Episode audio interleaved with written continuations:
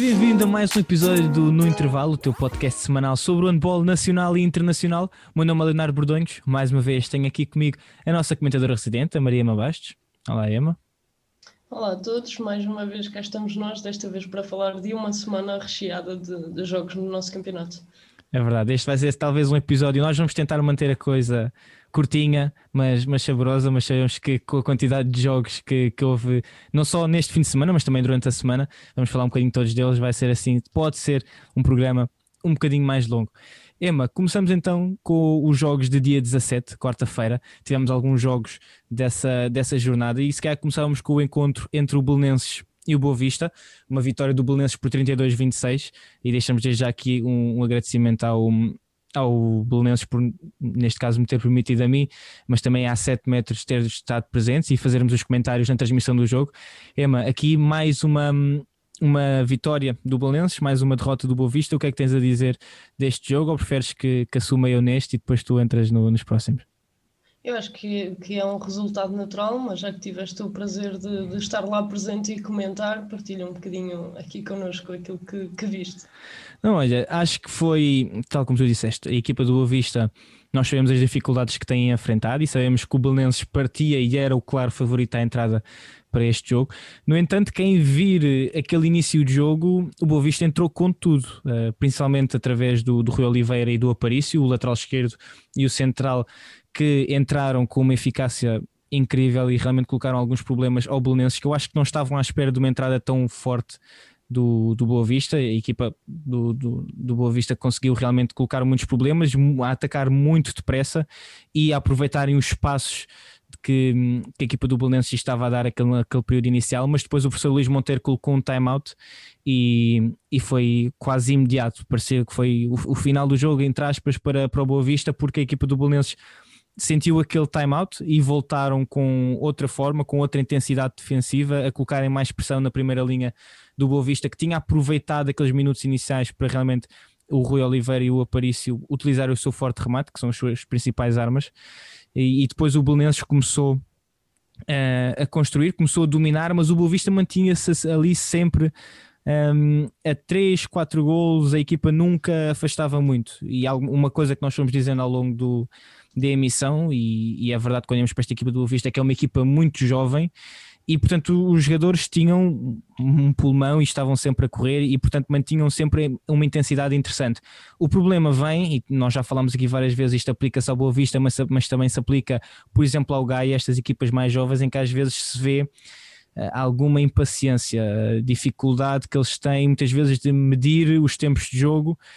um, e vimos várias bolas, o Boa Vista perder muitas bolas por maus remates, maus passos ou faltas atacantes com aquela pressa de, de chegar ao empate e de chegar ao golo. E depois houve ali um momento, já diria nos últimos 15 minutos, em que o Belenenses tinha uma vantagem de 4, 5 gols. O Boa Vista conseguiu recuperar uh, e deixou o jogo a, a, dois gols. E na altura ainda se pensava, ok, será que pode haver aqui alguma surpresa? Mas novamente o professor Luís Monteiro colocou um timeout e o Belenenses depois uh, conseguiu, conseguiu lidar com alguma facilidade com, com os problemas que estavam a, a criar o Boa Vista. Foi um Belenenses, eu diria,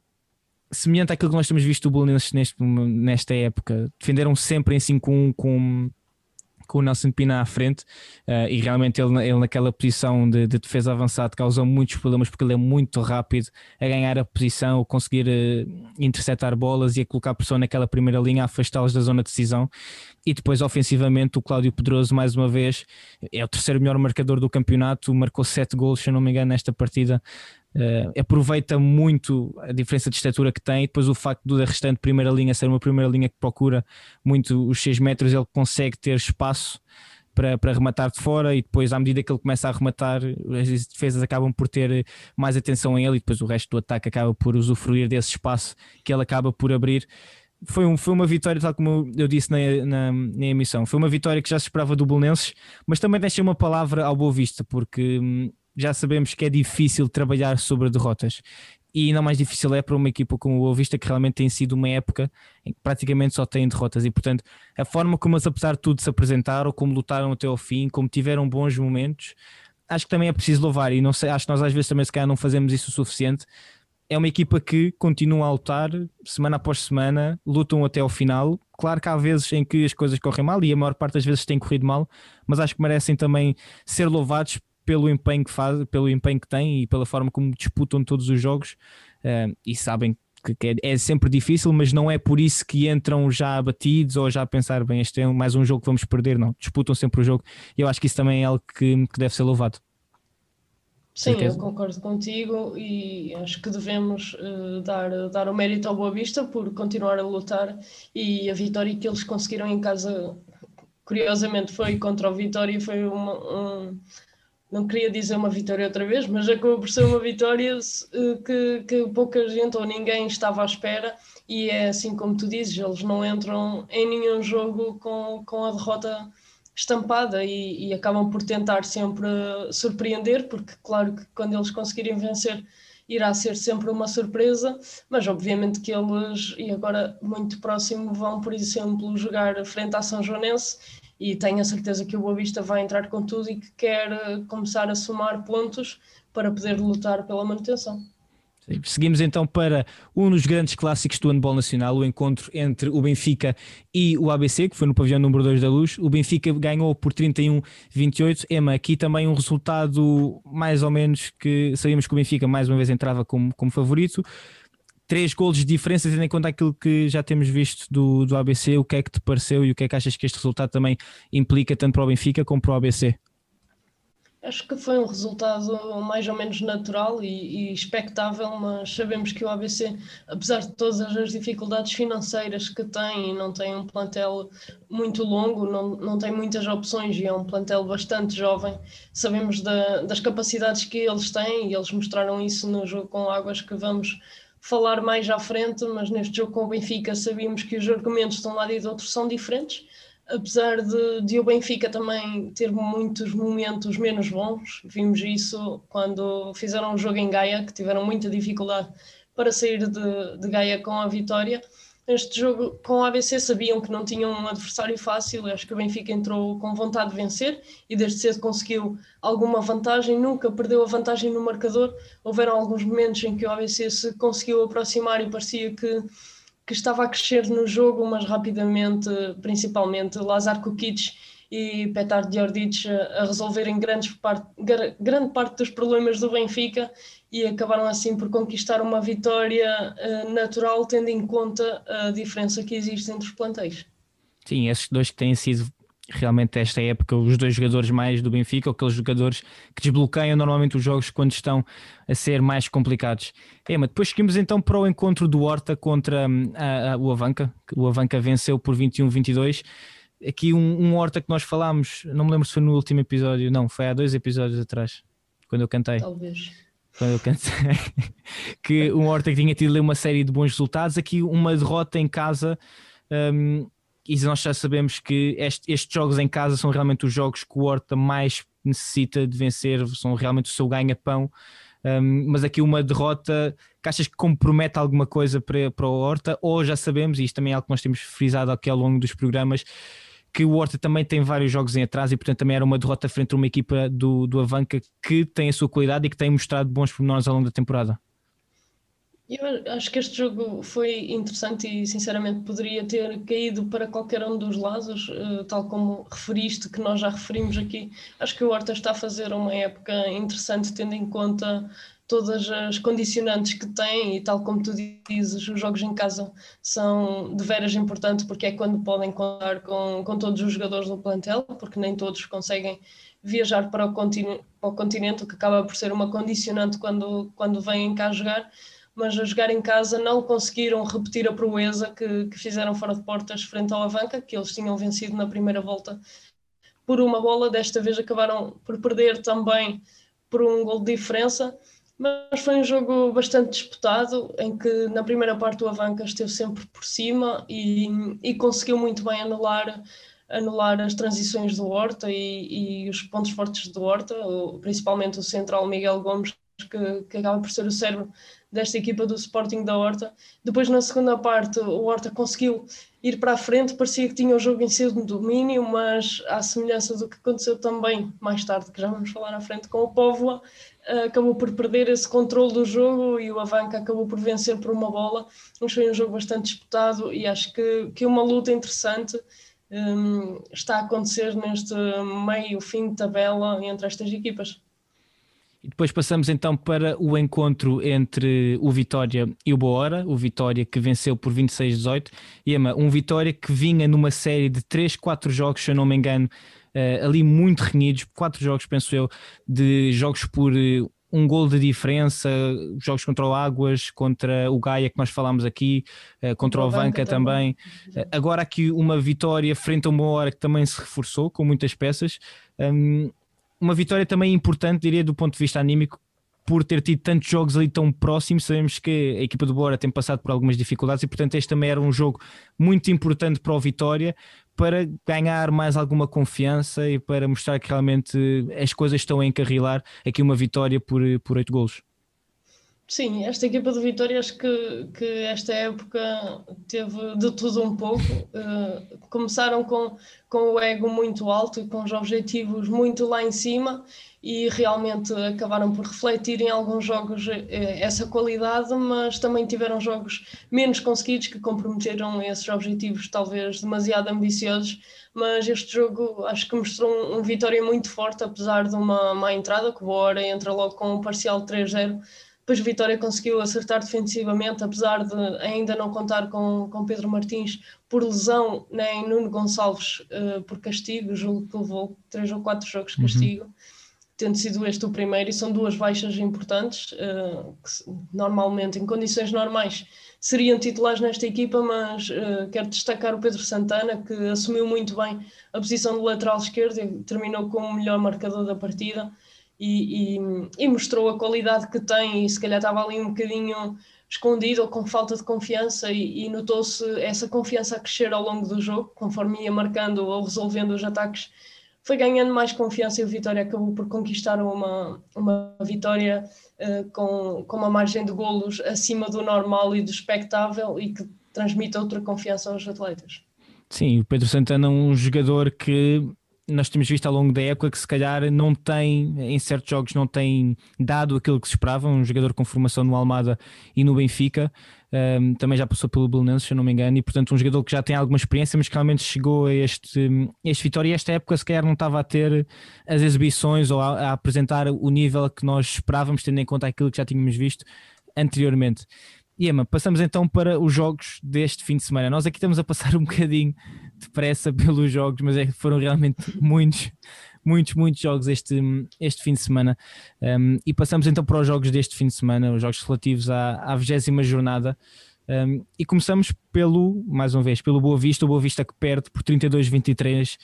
por 32-23, sim, frente ao Gaia, em Gaia. Uh, um Gaia que, e, tal como nós referizámos há pouco, falámos por exemplo do Vitória, aqui um Gaia que uh, parece estar eh, numa curva ascendente aqui a colecionar bons resultados. Sim, o Gaia realmente não teve um bom início da época e, e nós comentámos aqui diversas vezes que, que o Gaia tem qualidade para, para fazer melhor do, do que estava a fazer e acho que apesar de ter perdido aquele jogo com o Benfica uh, foi o jogo onde, onde eles perceberam do que são capazes de fazer porque tiveram a lutar até, até final e dificultaram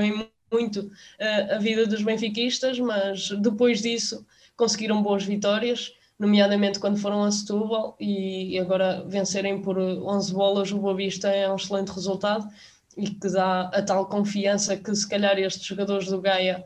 que apesar de jovens têm muita qualidade, precisam para continuar a, a conquistar bons resultados e entrar na, naquela luta interessante que eu falei há bocadinho de, das equipas de meio tabela. Sim, um, um Gaia que nós já frisámos aqui várias vezes, tem uma equipa muito, muito jovem e é um Gaia que neste momento já se encontra em 12 lugar, em 12 lugar da tabela, tá, tem menos, ou melhor, está em igualdade pontual com o Ismael, tem mais um ponto do que Boa Hora, portanto a equipa que se está a manter assim aqui na luta naqueles lugares subiu agora um bocadinho, deixou aqueles lugares no fundo da tabela que teve durante algum tempo, é, portanto aqui um, um resultado muito importante nas contas do Gaia. E depois seguimos então para um dos grandes jogos desta jornada, acho que podemos dizer isso, um clássico entre o ABC e o Águas Santas no pavilhão Flávio Salete,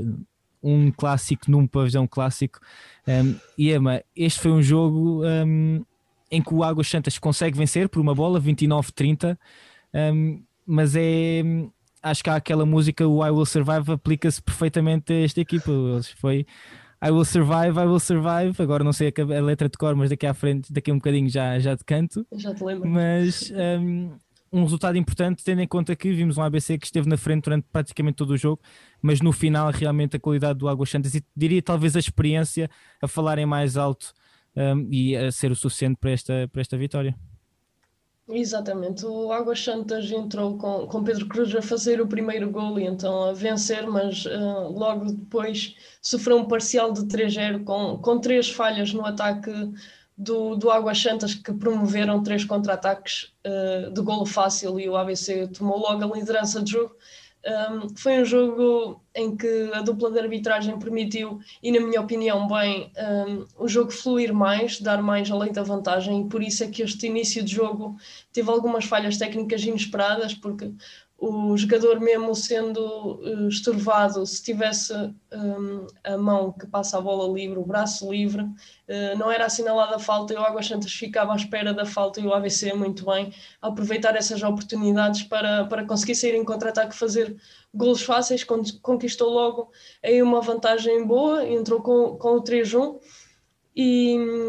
uh, o Águas Santas entrou com, com a defesa 6-0 habitual e tem, o ABC tem uma baixa importante, o João Fernandes, que costuma ser o lateral direito da equipa, e teve que adaptar à semelhança do que tinha acontecido já no último jogo contra o Benfica, o Peixoto, João Peixoto, uhum. salvo Rafael Peixoto, João Rafael, Rafael Peixoto. Peixoto. Uhum que é a ponta esquerda e jogou o jogo todo a lateral direita. É preciso dar mérito também, também a isso e até fez um bom jogo. Na segunda parte, até conseguiu marcar alguns golos e a ser uma peça importante. Aquela primeira linha do AVC, nós já sabemos que com André José e Rui Batista tem muito para dar, tanto no 2 para 2 como em jogadas individuais. São, são jogadores muito, muito completos tecnicamente e, e conseguiram criar muitas dificuldades na defesa do Águas Santas, que contou com o António Campos muito inspirado neste início de partida, principalmente na primeira parte, e acho que por isso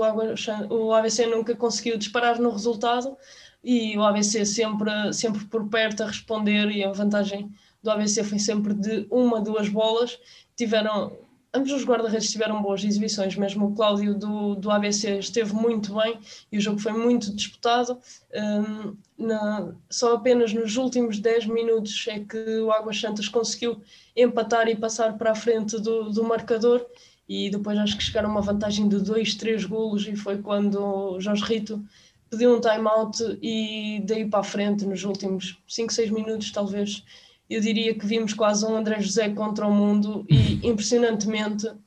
apesar do Águas Santas saber e toda a gente saber que o André José acaba por ser o jogador mais influente e que mais decide nesta equipa do ABC, o André conseguiu surpreender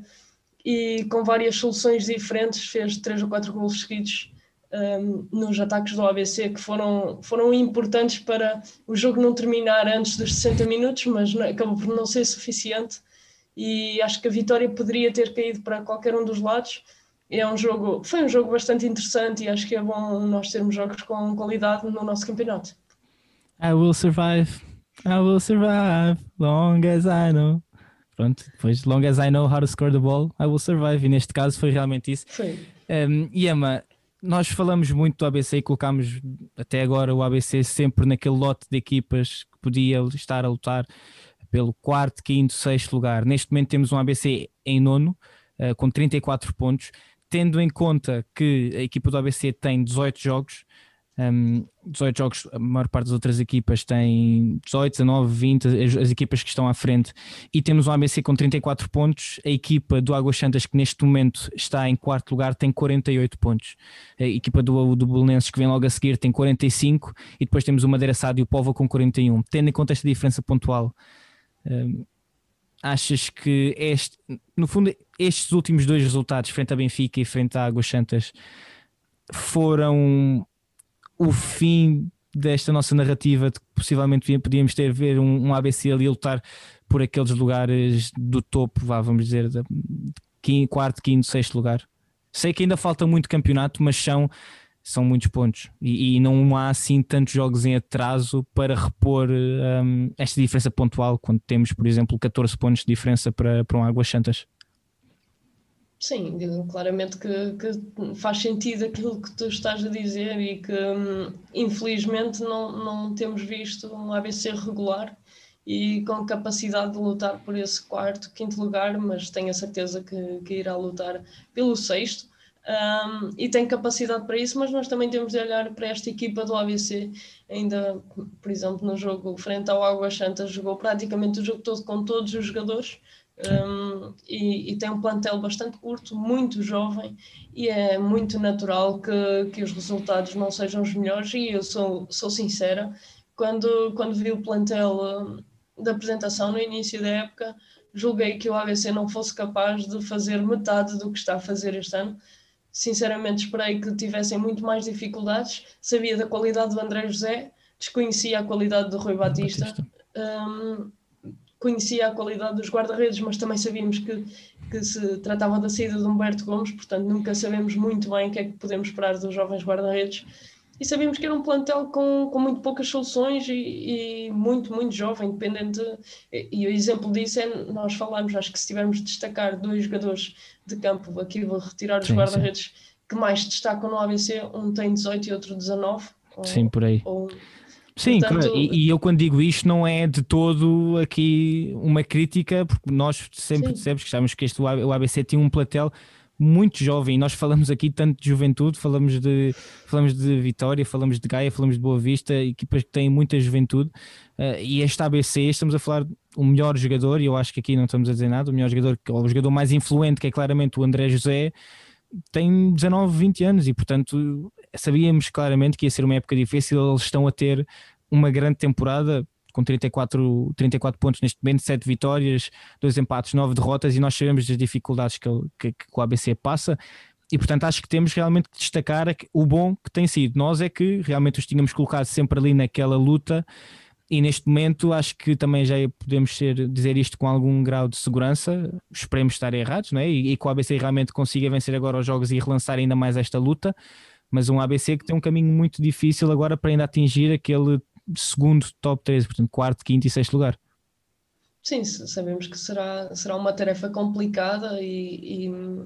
e que será mesmo muito difícil para o ABC lá chegar, mas uh, tenho a certeza que esta equipa vai continuar a praticar bom handball, porque acho que o fazem, apesar das limitações todas que têm, e é por isso que acabam por merecer também uh, muitos dos nossos elogios. E claro que nós, quando ouvimos a ABC, temos uh, na memória cravado o campeão nacional, o vencedor da Taça Challenge, e é, é difícil, entre aspas, entrar na nossa cabeça que, que o ABC está, está em nono lugar mas é certo que está e que será difícil entrar no top 5 de, de, da tabela. Sim, mais uma vez é algo que nós já frisámos aqui várias vezes. Nós às vezes temos ideias já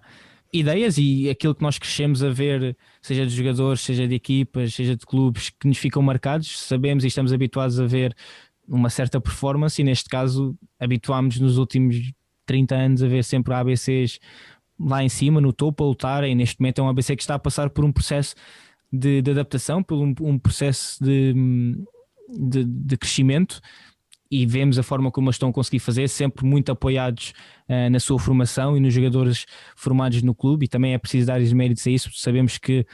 o ABC, quando é apelidado da Escola de Campeões, é realmente porque é uma grande escola de handball e isso é preciso dar esse mérito. E Ema, seguimos então para o encontro entre Artística da Vanca e o Sporting. O Sporting que venceu também por 11 golos, 21-32 tu tiveste a oportunidade de estar presente no jogo, uma vitória em que tivemos um Francisco Tavares a marcar 11 golos. Portanto, se ainda não está, eu vou manter, continuar aqui com a minha luta. Se calhar o professor Paulo Pereira pode olhar para Alvalade, está lá um ponta, um ponta direita que também pode dar um saltinho à seleção. É verdade, nós já tivemos aqui essa discussão e eu coloquei o Tito à frente e eu, eu na altura expliquei o porquê, acabei por te vencer, mas eu percebo perfeitamente. Mas eu vou, eu vou manter aqui a minha luta. Um,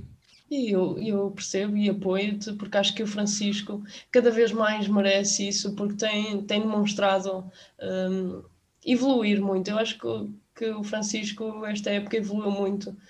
mesmo defensivamente e, e ofensivamente. Então, acho que, que, está mais explosivo, mais inteligente, e isso tem-se refletido, que ele tem sido o melhor marcador em, em muitos jogos, mesmo na, nos jogos da, da Liga Europa. Mas vamos então falar daquilo que foi o jogo em que o Francisco foi o melhor marcador. Acho que, que se tratou de um resultado uma vitória esperada, mas que é um resultado mais avolumado do, do que se estava à espera. Foi uma primeira parte com poucos golos e que, o Avanca nunca deixou o Sporting disparar muito. Uh, ao resultado, ao, ao, ao, intervalo, o resultado estava por três bolas, quero eu dizer, mas depois na segunda parte o Sporting acabou por conseguir disparar e também uma, uma troca defensiva da equipa do Avanca que estava a defender o seu habitual 6-0 e depois alterou para o 5-1, acho que acabou por permitir ao Sporting fazer mais golos quando, quando essa alteração é feita. Uh, Carlos Ruesga está em campo e nós sabemos como, como o Ruesga gosta de explorar as defesas abertas e acho que o ABC já tinha cometido esse erro, que na altura acabou por corrigir Uh, mas o Avanca uh, não o fez e o Sporting acabou por encontrar mais facilmente os caminhos para a baliza e acabou por vencer por 11 bolas. Sim, um, tal como tu disseste, um jogo que realmente na segunda parte o Sporting consegue, consegue dilatar a vantagem um, e a equipa mantém-se na, na, perseguição ao primeiro lugar, tem neste momento 58 pontos, menos 2 do que o Porto, que é o líder eh, com 60 pontos, uh, e aqui um, um Sporting que nós eh, já fomos às vezes duros com, com o Sporting, mas a verdade é que são 19 vitórias, apenas uma derrota no campeonato eh, e já fomos às vezes duros porque realmente sabemos aquilo que a equipa também é capaz de dar e quando vemos às vezes eh, jogos menos conseguidos, ehm, pronto, também é nosso, é nosso dever dizê-los e, e debatê-los como, como temos feito até agora, mas realmente também um Sporting que vence neste caso por 11 gols a equipa do Artística da Vanca de repente, eh, de repente não, de seguida, de repente, o Horta que empatou contra o Póvoa Ema, o jogo foi disputado na Póvoa eh, e portanto mais aqui um jogo do Horta, eh, uma, neste caso uma deslocação e nós temos que o Póvoa jogar em casa também é difícil, o Póvoa está a fazer um grande campeonato este ano, neste, neste seu regresso à primeira divisão, a equipa está em sétimo lugar, um resultado achas que foi mais ganho entre aspas pelo Horta ou perdido pelo Povo? Ou seja, foi um empate, foi, foi, foi um empate, perdido, mas. Perdido pelo Horta. Ou oh, isso, pronto. Porque o final do jogo acaba com um parcial 3-0 do hum. Povo, mas pegando assim num bocadinho aquilo que foi o jogo, um, o Horta esteve praticamente o jogo todo na frente, chegou a ter uma vantagem de 5 bolas. Um, eu não consegui ver o, o, jogo todo, mas pela marcha do marcador um, vemos que o Horta dominou a primeira parte, depois naquele final de, de jogo que eu acabei por ver, um, vimos um Horta com mais dificuldades ofensivas e, e a não conseguir fechar os caminhos para a baliza e o Povo com um parcial de 3 acabou por conseguir empatar um jogo que esteve praticamente a perder durante os 60 minutos e acaba por ser mais uma vitória para o Povo do que para o Horta. Acho que o Horta encara este resultado como, como uma derrota e acho que não é muito fácil uh, para os jogadores virem de uma derrota com o Avanca por um, quando estavam a dominar durante a segunda parte e depois ir ao Povo estar a, a vencer por cinco durante a primeira parte, apesar de chegarem ao intervalo a vencer apenas por duas bolas. Depois, na segunda parte, tiveram muitas dificuldades e acabaram por, por não conseguir conquistar os três pontos. Sim, aqui eu quando dizia hum, mais perdido pelo povo, no sentido em que a equipa jogava em casa, e sabemos, tal como frisámos há pouco, a equipa quando joga em casa tem normalmente uma pressão, entre aspas, um dever acrescido de, de conseguir vencer. Neste caso, então, como tu disseste, o povo vai conseguir resgatar uh, ainda este empate frente à equipa do Horta. E depois, Ema, tivemos também o encontro entre o Boa Hora e o Porto, o Porto que conseguiu a sua vigésima vitória, o primeiro jogo do Porto para o campeonato desde a paragem para as seleções, desde a situação com o Alfredo Quintana. Um, e Ema, neste momento, uma vitória por 12 gols. Tivemos um jogo branquinho mais uma vez em destaque. Aqui também sabíamos que era uma vitória mais do que esperada, neste caso o Porto, em, em Lisboa. O que é que te pareceu esta, esta partida, a forma como o Porto se apresentou? O Porto mais uma vez apresentou-se apresentou ao seu nível e conseguiu conquistar uma vitória que, que, teria que acontecer e, e, a vencer por, por 12 bolas uma hora que, que não, não tem sido muito regular ao longo da época, que veio já de uma derrota pesada em Setúbal frente ao Vitória e agora acabou por perder em casa, mas também foi uma derrota natural, não é um jogo que seja do seu campeonato, mas acho que, que temos de ter os focos apontados a este hora que, que precisa de, de começar a conquistar mais pontos para, para continuar uh, num, num, num, lugar mais confortável e, e, a lutar contra, contra grande parte de, deste campeonato, porque eu acho que nós,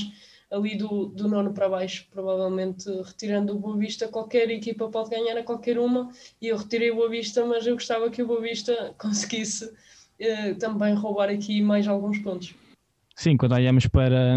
para esta a parte inferior da tabela, neste momento temos um Vitória com 32 pontos, um Ismael com 30, um Gaia com 30, um Boa Hora com 29, um Horta com 28, depois uma São Joanense com 25 e um Boa Vista com 21. Aqui praticamente todas as equipas, à exceção do Boa Hora, uh, à exceção não, porque o Boa Hora também parece ter um, um jogo em atraso, tendo em conta que esta foi. Ah, não, não tem, não. Tem os jogos todos, todos contados, tem 20 jogos. Uh, e portanto, a maior à exceção do Boa, todas as outras equipas ainda têm jogos em atraso, portanto, esta, esta parte inferior da tabela classificativa ainda vai sofrer algumas alterações e, portanto, tal como tu disseste, um Boa Hora que também se reforçou muito agora no mercado de inverno, um, ehm, ir buscar jogadores mais para a primeira linha para reforçar essa, essa zona em que realmente a equipa não tinha tantas opções. Aqui, uh, uma derrota, mas tal como tu disseste também, não é do campeonato do Boa Hora, uh, um Porto que mais uma vez domina e vence por 12 golos de diferença. A equipa do Porto, que continua na frente do campeonato, como eu já disse há pouco, com 20 vitórias em 20 jogos. Ema, depois uma viagem do Vitória à Madeira, ao Funchal, o Madeira Sado que vence por 32-23, aqui mais um resultado dilatado. No entanto, também já sabíamos, uma viagem, o Vitória que também vinha de jogos difíceis e, portanto, a equipa do Madeira Sado a jogar em casa, já, já sabemos que é uma equipa muito experiente. Aqui também um resultado mais ou menos já esperado.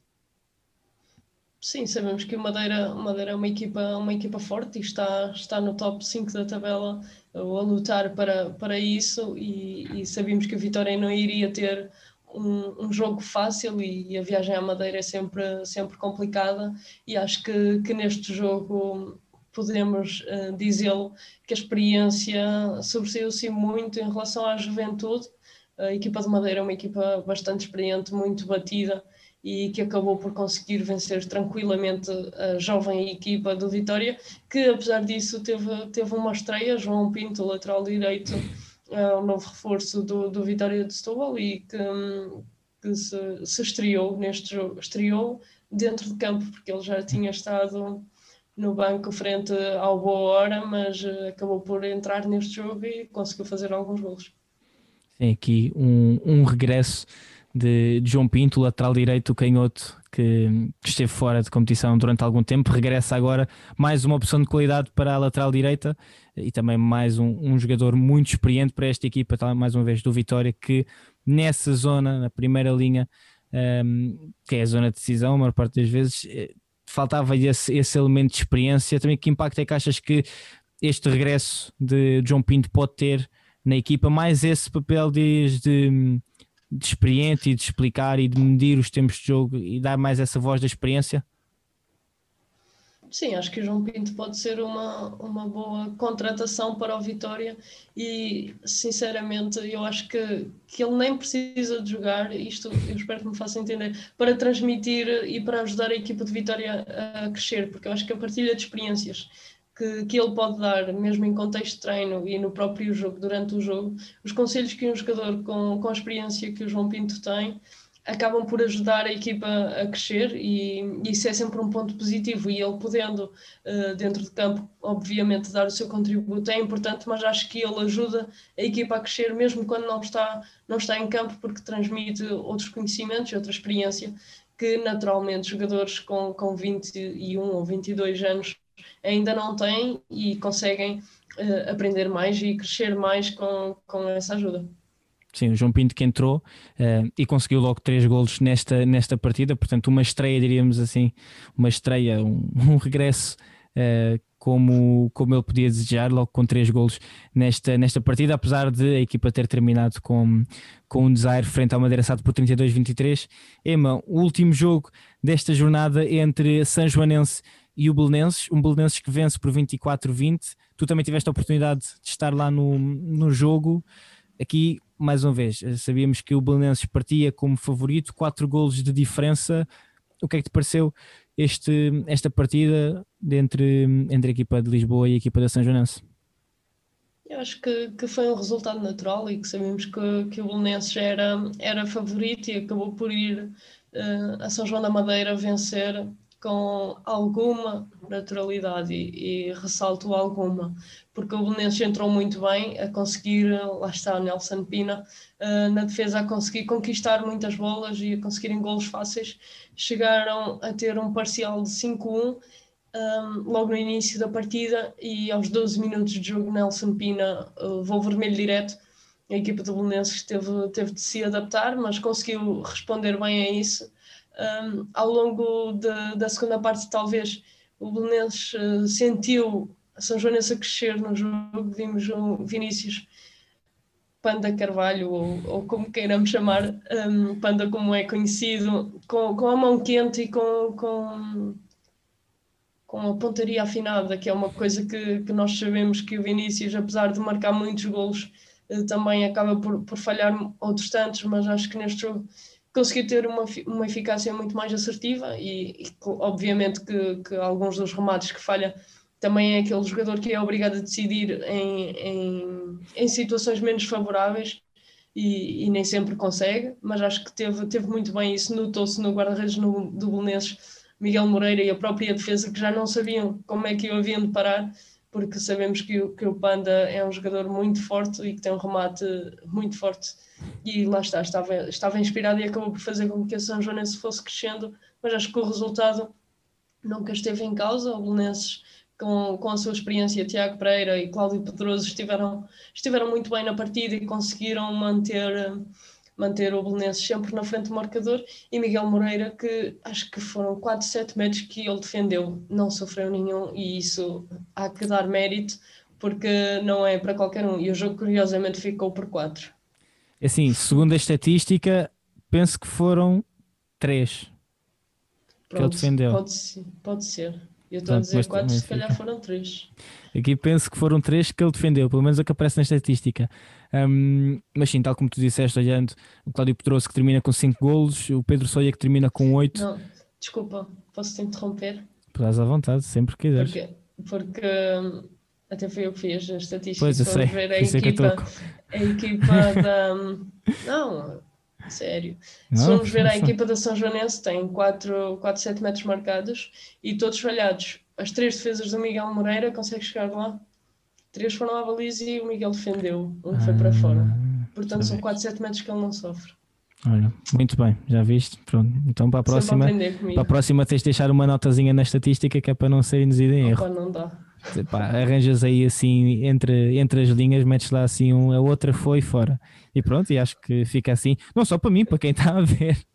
de resto. Mas tal como tu disseste, um, o Panda que termina com 11 golos, portanto, longe o melhor marcador da partida. E aqui mais uma vitória para, para o Belenenses que continua na luta por esses lugares cimeiros da tabela, esses lugares de acesso às competições europeias. A equipa tem neste momento 45 pontos, menos 3 do que o Águas Santas. O Águas Santas que ainda tem menos um jogo, tem apenas 19, enquanto que o Belenenses já tem 20. Emma, uma última mensagem aqui a quem nos está a acompanhar a tua mensagenzinha da praxe, que eu já sei que queres deixar. Eu quero sempre, já. Eu sei, por isso, é que eu, por isso é que eu digo ah, sempre. Pedir desculpa se acharam este episódio um bocadinho maior, mas também foram, foram mais jogos. Mas acho que conseguimos manter, manter o foco naquilo que, que importa e, e se assim foi, digam-nos, se não foi, digam-nos na mesma, porque é sempre bom uh, mesmo quando falam mal de mim, é sempre bom, que é para eu melhorar. Falem e é para isso que, que a gente cá está, falem mal de mim à vontade, não, não se esqueçam força, de força. falar mal do Leonardo também. Não, mas eles não têm nada para falar mal do Leonardo. Claro. Mas sim, estavas a dizer, falarem mal de nós, para além disso, continuarem a apoiar, como têm feito até agora, claro. Exatamente, uh, reforçar o nosso merchandising. Ainda esta semana vamos, vamos enviar novas encomendas uh, e estamos à espera de receber uh, a tua que nos estás a ouvir, que eu sei que tu gostaste muito das sweats e das t-shirts, portanto, toca a encomendar, mandem mensagem para mim, para o Leonardo ou para a 7 metros que nós, nós respondemos e, estamos à vossa espera, não só para comprarem nosso merchandising, mas também para interagirem connosco, dizerem o que gostam e o que não gostam, uh, para podermos continuar uh, a crescer. Exatamente, ficar, fica aqui então a ressalva de para além de nos poderem apoiar através do merchandising, que é aí, tal como a Emma disse, basta também enviarem mensagem para nós ou para a página que o vosso pedido fica lá sempre anotado e depois assim que possível nós vamos enviar, tal como a Emma disse, vamos ter agora uma nova remessa de camisolas, sweats e t-shirts já a sair esta semana, mas também apoia-nos a enviar-nos mensagens, a enviar os teus comentários, aquilo que achas que tem corrido bem, não só aqui no, no, intervalo, mas também na 7 metros, ideias que queiras ver na 7 metros, seja conteúdo em vídeo, em imagens, em, em áudio, em texto, aquilo que tu quiseres, tu sabes que isto aqui também é muito para ti, para ti que nos estás a ouvir, para ti que nos estás a ver, eu esqueço-me sempre que também nos estão a ver. Isto é exatamente para ti, portanto, dá-nos o teu feedback, aquilo que gostas, aquilo que queres ver mais, aquilo que queres ver menos, e nós vamos ter isso em conta para depois a produzir o resto do conteúdo que te apresentamos aqui seja aqui no YouTube, no Spotify, mas também no resto das plataformas, seja no Twitter, no Instagram, no Facebook, na Twitch, no YouTube já disse, no Spotify já disse, no TikTok, no Instagram, no Instagram já disse, no TikTok também, portanto o conteúdo é algo que não falta e, portanto, dá-nos o teu feedback, aquilo que queres ver para nós tu podermos entregar, seja na tua plataforma que quiseres, ou até no site em www.setmetros.com.pt. Portanto, fica atento a tudo aquilo que se passa no mundo da 7 metros, no mundo do handball, seja em Portugal ou lá fora. Este foi mais um episódio no intervalo comigo, Leonardo Bordonhos, e com a Maria Mabaixo. Não percas o próximo episódio, porque nós também não. Até à próxima.